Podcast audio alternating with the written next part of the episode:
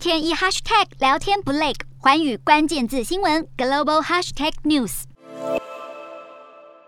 全球新冠疫情持续延烧，加上乌俄战争导致供应链更加吃紧。美国目前通膨率创四十年来新高。总统拜登和联准会主席鲍尔五月三十一号再次会面，这是拜登上任以来与鲍尔的第三次面对面会谈。而拜登一方面表示尊重联准会的独立性，另一方面也似乎在转移对抗通膨的责任到联准会肩膀上。距离美国其中选举只剩下半年时间，而民调显示物价飞涨是选民现在的痛中之痛。拜登表示，希望经济能从快速复苏持续过渡到稳定增长，强调眼前首要任务就是降低通膨。他提出了三点计划：首先，联准会应肩负控制通膨的主要责任；第二，必须确保国内家庭能够负担物价，并逐步提高经济生产力；第三，则是政府必须持续减少联邦赤字，这有助于缓解价格压力。而一同参与会议的美国财政部长耶伦会后强调，抑制通膨是拜登的优先任务。他也首次承认，过去一年他误判了美国通货膨胀情势，以为不会成为持续的问题，结果后来的发展却超出他的预期，并且对经济造成重大冲击，包括能源与食物价格大涨以及供应链瓶颈等，都对经济带来负面影响。外媒也指出，这是到目前为止耶伦最直接的一次认错。